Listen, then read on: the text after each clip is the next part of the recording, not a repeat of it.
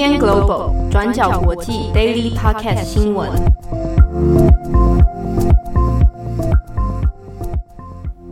Hello，大家好，欢迎收听 UDN Global 转角国际 Daily Podcast 新闻。我是编辑七号，我是编辑惠仪。今天是十一月二十六号，哎，忘记讲年了。今天是二零二零年十一月二十六号。好，我二零二零年还没有过去，还剩下一个多月。其实很快，剩下一个多月，大家都已经现在都已经听到那个圣诞节的歌了。对啊，因为很多人说今年二零二零年实在是糟透了啊，再忍一下，二零二一就来了。好，今天二十六号是感恩节，嗯，今天我们很意外的吃到了感恩节的餐盒，是不是你这个礼拜有史以来吃的最好的一个午餐？午餐那个餐盒里面，其实说好也就是马铃薯啦、小汉堡啦、甜点甜点啦。不是我，因为第一次好像在公司吃到这个，嗯，还有饮料。今天对过去是没有的哦，真的哦。这至少在我进到转角以来，我没有在这里度过什么感恩节。我想说，什么时候公司在过感恩节？就有点困惑啊。想说，大家最近都太苦了，慰劳一下。对啊，奇怪哈，蛮蛮有趣的。好，那祝福大家啊！今天二十六号呢，先帮大家来更新几则重要的新闻哦。第一个，我们先来看。呃，大家如果还有印象，今年四月份曾引起世界震惊的南韩 N 号房事件，那相关的呃主嫌已经有所判决了。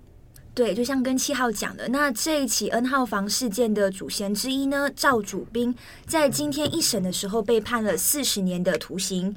那赵主斌主要是被控恐吓十多名女子拍摄性剥削、性虐待的性虐待的影片，并散布在 Telegram 的聊天室，让人付费观看。他本人呢，其实还有另外被控十四项罪名，包括和一名共犯进行性侵犯，以及威胁散布未成年受害人的影片。除了赵主斌之外，N 号房事件的另外一个主嫌文亨旭就被判了无期徒刑。那文亨旭其实是一开始在 Telegram 创办聊天室的人，他被控呢胁迫二十一名儿童以及青少年自行拍摄性剥削的影片，也带大家就是稍微了解一下 N 号房事件呢，其实是在今年三月四月爆发的一起事件，当时候就引起了极大的关注，原因也在于这一起事件一共有七十四名的。七十四名的女性受害者，包括十六名未成年人，最小的只有十一岁。那韩国网友在这起事件发生之后呢，是在青瓦台的页面上面请愿，要求警方们曝光在 Telegram 上传播这些性剥削影片的个人账号，并且将这些个人资讯向大众公开。也因为韩国在这一起事件上面的反弹，韩国政府呢当初也下令了要彻查这起事件。只是警方也有表示说，要处理起来其实非常棘手。例如 Telegram 的伺服器，它其实是设立在境外的，通讯的记录加密性也非常的高。再加上聊天室中的影片，其实你很难再就是找回去。聊天室的管理员也会时常删除你的聊天记录，所以要追溯回去其实并不容易。那如果警方只根据呢，就是购买影片的转账记录，其实也难以确定犯罪行为。N 号房事件呢，至今大概过了呃半年的时间。虽然目前主嫌之一的赵主彬和文亨旭都已经被控了，但是事情并没有暂告一个段落。重点也在于未来如何帮助受害者修复这些伤痛，以及慢慢走出这段阴影。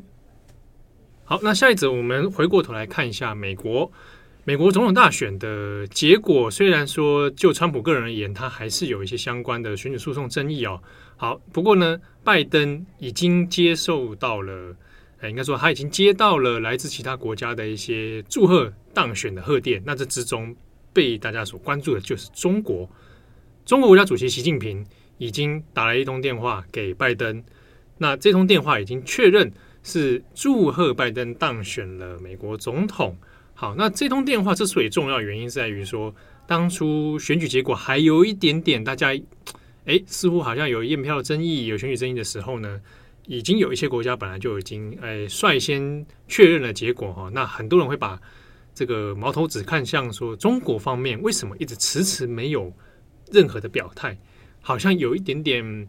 延迟了哈，所以就可以怀疑说，那中国方面的态度是什么？是要？等些什么不一样的结果出来吗？啊、哦，那现在已经确定，习近平打电话给了拜登，中国大概是过了快两个星期才正式打电话给拜登嘛。那当中他一直没有打下的这一通电话，也有不同的人给予不同的解读。像是就有猜测说，诶，中国可能是在观望美国总统权力交接的状况，或者是他可能担心就是纠缠在这这这一次的选举争议当中。那这一通电话里面，习近平到底跟拜登说了哪一些什么呢？主要还是中国一贯的说法，就是希望中国跟美国之间呢，可以秉持着不冲突、不对抗、相互尊重的精神，那两国就可以推动中美关系稳定发展，符合两国人民的根本利益以及国际社会的共同期待。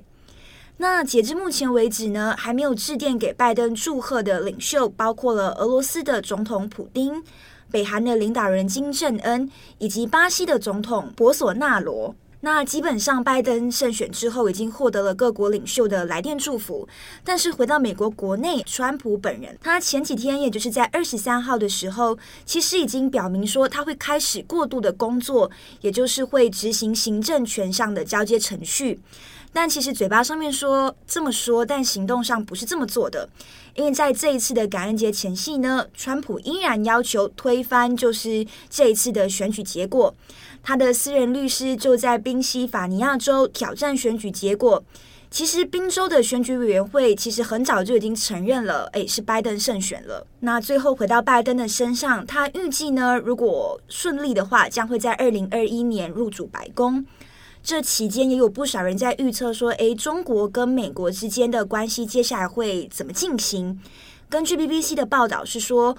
拜登很有可能会在任期内将寻求可能美国的盟友，要求中国遵守国际的准则以及履行国际的义务。那中国方面呢？其实继川普之后将迎来拜登的时代嘛。那有也有人会担心说，那距离川普的卸任可能还有两个月，那现任政府的一些对华鹰派是不是有可能会放手一搏？例如可能进一步推动制裁，这一些我们都可以再持续观察。那通常来讲啊，如果是在末期的阶段，应该不大会再去做重大的政策决策啊，重大的政策决定。嗯，好，那不过这是理论上来讲啊，因为就川普团队比较非典型的做法的话，那很有可能像上次的这个撤军一样，哦，突然会来一个比较重大，然后这个牵一发动全身的决策哦，那也还不知道。好，那现阶段来讲，那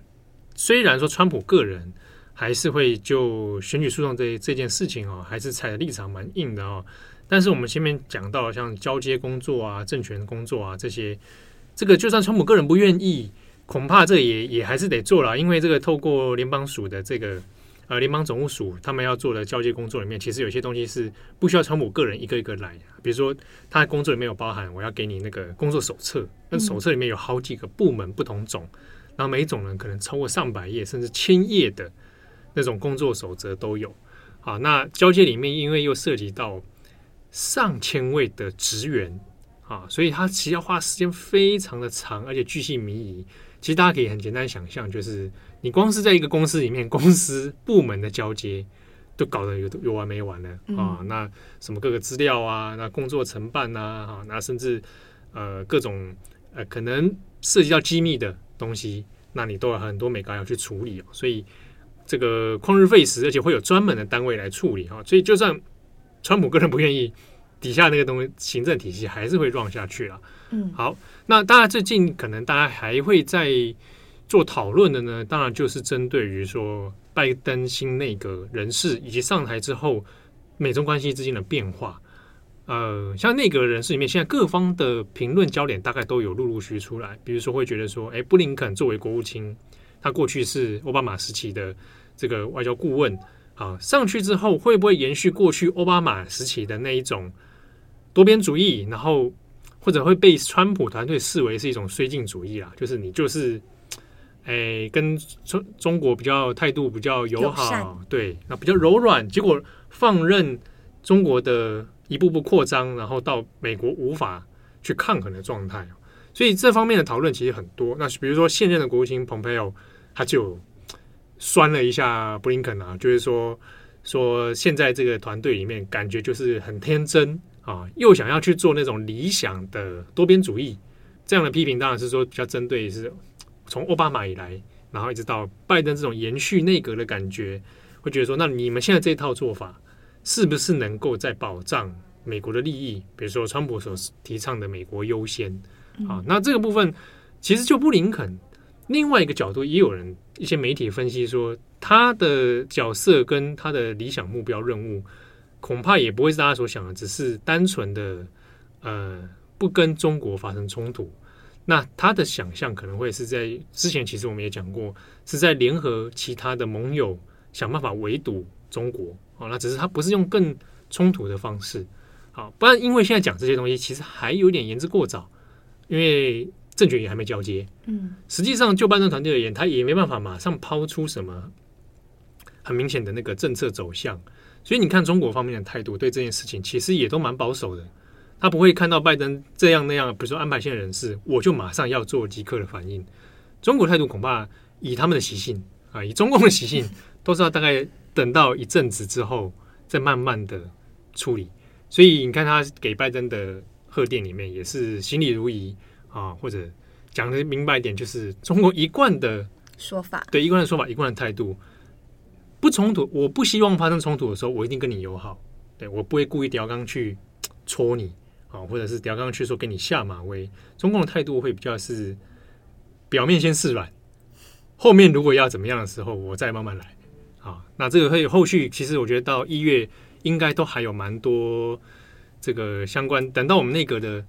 人事大部分都抵定了，我想可能他还会有这种更多的观察点啦。好的，那最后一则新闻，我们今天要来讲一下马拉杜纳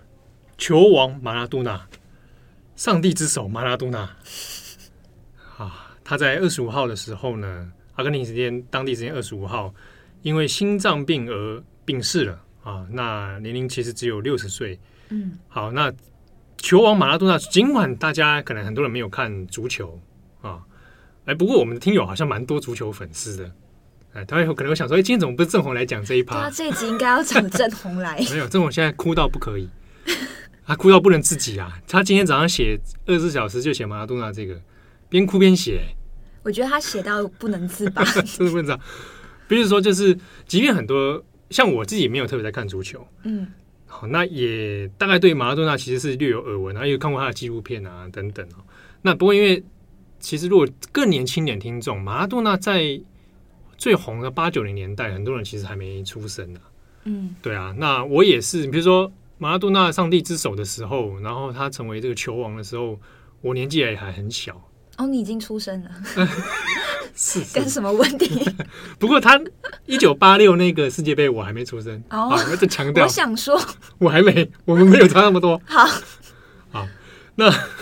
所以其实我也是稍微稍年长之后，嗯，其实每次看到比如说世界杯啊，嗯，一些那种赛事回顾，都一定会提到马拉多纳，毕竟是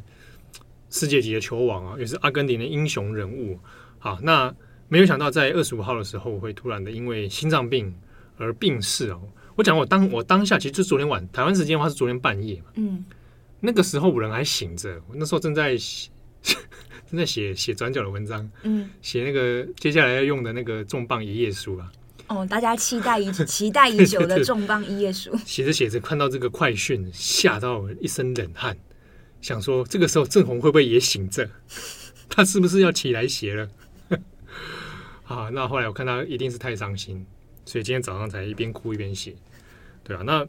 我们讲一下马拉杜纳哦，因为他是二十五号的中午心脏病发。那其实现在先前，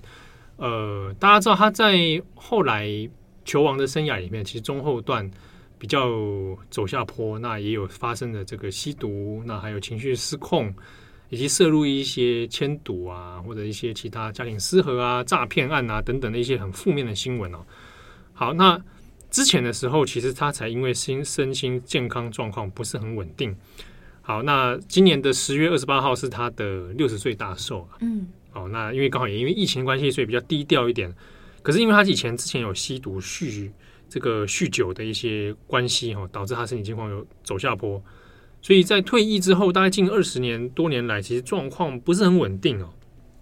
那十一月初的时候，就今年十一月初，嗯、他曾经就是。送医检查之后，发现有头部有这个血栓，嗯，好，那在阿根廷的这个医院里面接受了手术。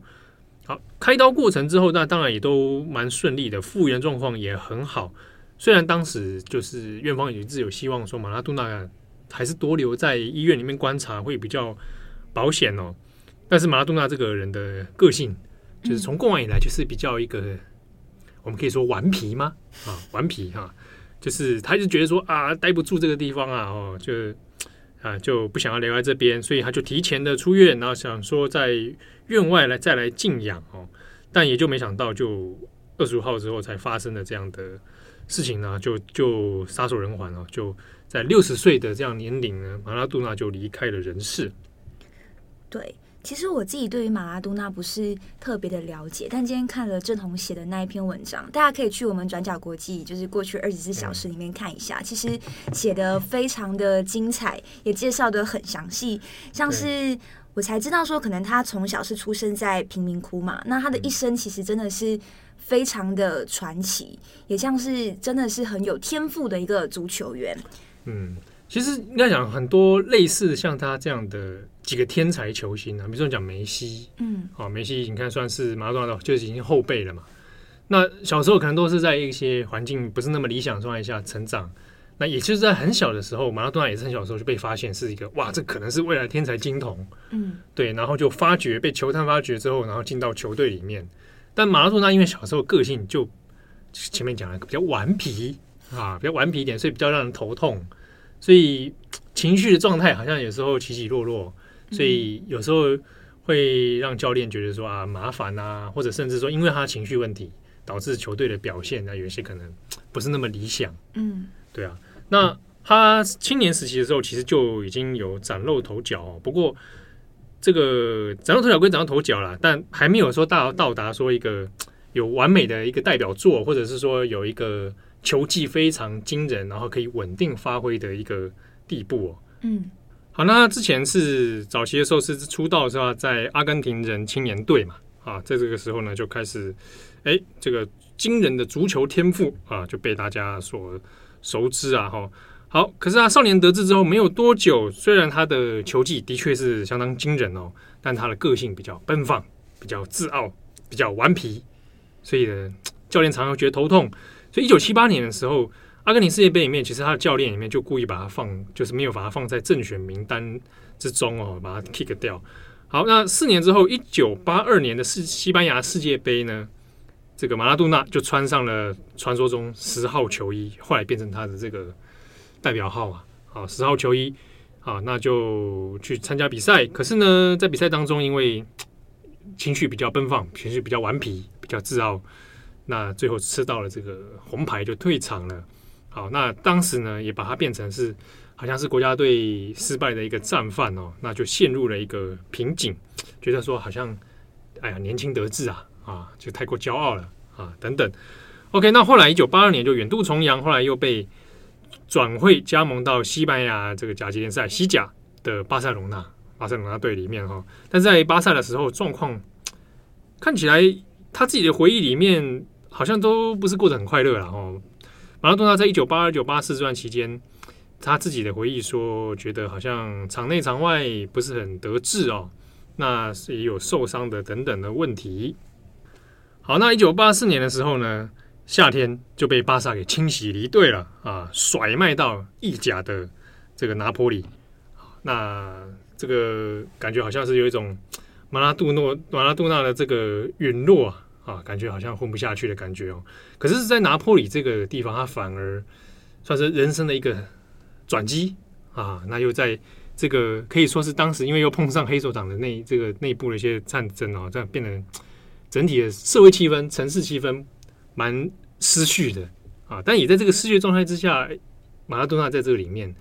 的一个崛起，形成一个人看，我觉得那个那个角色对比蛮有趣的，一个人物跟一个城市啊，在这边那。带动起拿坡里的这个气势，那也让这个里面的形容，其实我觉得蛮有趣的，就是让拿坡里这样地方，其实你看意大利人的那个城市认同非常强烈。嗯，可是今天有一个人马拉杜纳，他把我们这边的球队一路可以得到冠军的这种夹击，就会疯狂的爱上他，就像是我们这个城市的守护者啊。在意大利很多城市里面会有那个，比比如说过去是呃教徒的那种守护者啊，可能殉教了，或是他是圣人的丰盛，那他就变成这个城市的这种主保，就就是就像就是守守护者啊。啊，那这个马拉多纳在拿破里面就是有点像是活生生的一个哇，上帝派来的一个人来来荣耀光荣我们的城市哦。好，那马拉多纳后来这个传奇的的这个奠定呢，其实是在世界杯啊啊，世界杯一九八六年墨西哥世界杯上面呢，还有后来的一九九零、一九九四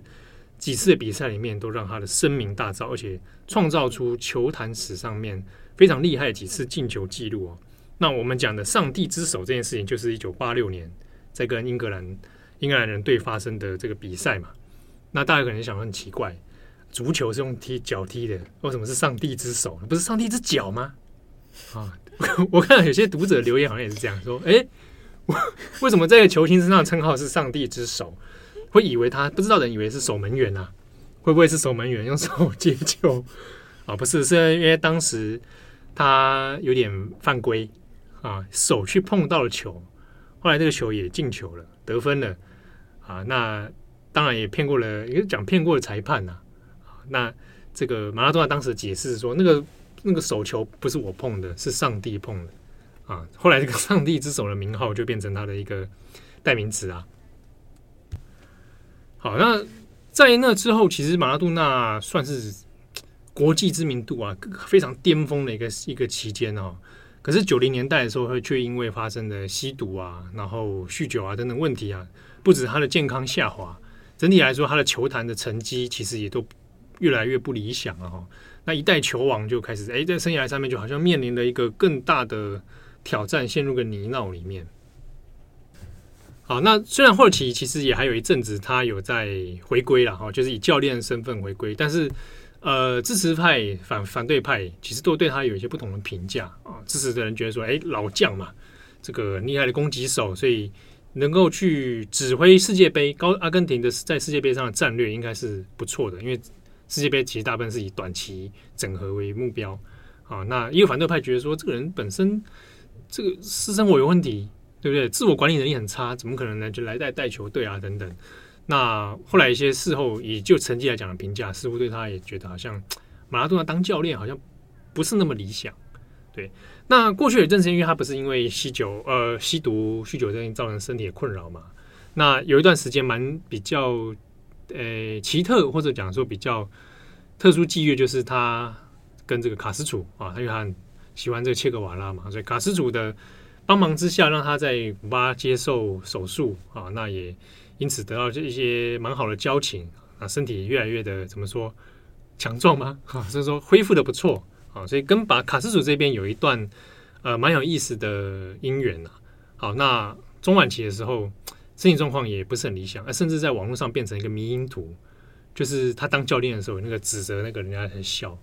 就是后来马拉多纳对可能有一些年轻的网友来讲，可能是那个看过的那个迷因图的样子啊，就他留着那个胡子，穿着西装在球场上面这样子。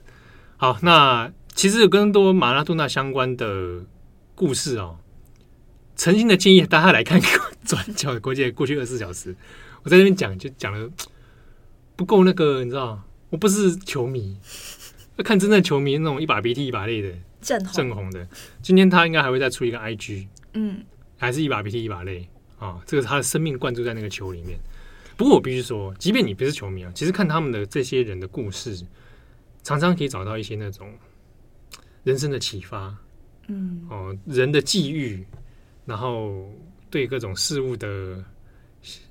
怎么说呢？就是比如说，好像是梅西之前退队的事情，我们就觉得啊，人生嘛，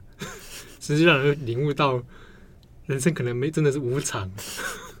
你现在才领悟到吗？没有那个事情很冲，就是会觉得啊，很冲击。你为了这个球队奉献这么久，对不对？你还是有可能有一天就是会会选择离开的。啊，讲起来难过。不过人生有很多种可能啊，未必每个可能都是，没有每个选项都那么的绝望，不一定。对所以，其实我觉得从比赛就是球赛，然后从运动员身上，其实有时候可以看出一蛮每个人可能 catch 到的一些讯息，或体悟，其实都蛮不一样。即便你今天不是球迷，我觉得去看可能都可以找到一些蛮有意思的共鸣。他们身上的精神吧，就是对于一场球赛所灌注的精力，跟他们对于那场球赛的想要赢或者是想要赢的那份执着。对，嗯，而且像我自己最喜欢的那种类型啊，嗯，就像马拉多纳这种人，半神半魔。就是其实你们是注意到很多常常那种比赛竞赛类的，都会说，如果太过接触接触到不行那种，都会觉得。哎，我们会通常会冠上一些封号，比如类似有上帝的什么，嗯，对不对？然后或者是神的什么，好，比如神迹，嗯，这样子，都会觉得这个事情好像已经有点超乎自然，然后有一种神秘感在里面。嗯，我自己蛮喜欢这一种说不上来的氛围，就是那个那个人的出现太过太过异常了。就是很有在那在某一件事情上面非常的有天赋的那一种，对，天赋到很像文艺复兴的那一些天才们。嗯、就是我讲一句话，就是以前文艺复兴的时候，比米开朗基罗、达文西、拉斐尔，当时的艺评家，就是一些艺术评论家，嗯、有留下的一些评论资料里面就说，他就有点像是自序，写一本书自序说，如果你不相信世界上有上帝的话，请你看米开朗基罗那些人。你会赞叹到，原来上帝在他们身上发现了这个成就。天哪！对，即便你不让我，我不，我并不是教徒，可是你可以看出那种那一种很近乎宗教信仰感的冲击，嗯，展现在人身上。可能他做到了一般可能我们普罗大众做不到的事情，哦、想到了一般普罗大众根本不曾思考过的东西。对，或者看见普罗大众看不见的世界。对，对啊，那种为什么很多球迷会很狂热？嗯，很爱这个明星，很爱这个比赛。我觉得一定程度上，他有一种宗教的召唤力。可能球迷自己本身的某一些心态投射在那场比赛，或者是那一个球员身上，所以才会有一种近乎着迷的一个状况。嗯，好，那马拉多纳的消息，我们今天在这边跟大家分享。对，你们可以看看用正红之手写的那一篇文章。对，我有时候也觉得他快变上帝之手。他是正红之手。我怀疑上帝透过他在写二十四小时。好，我是编辑七号，我是编辑慧仪，我们下次见，拜拜，拜拜。感谢大家的收听。想知道更多深度国际新闻，请上网搜寻 Udan Global 转角国际。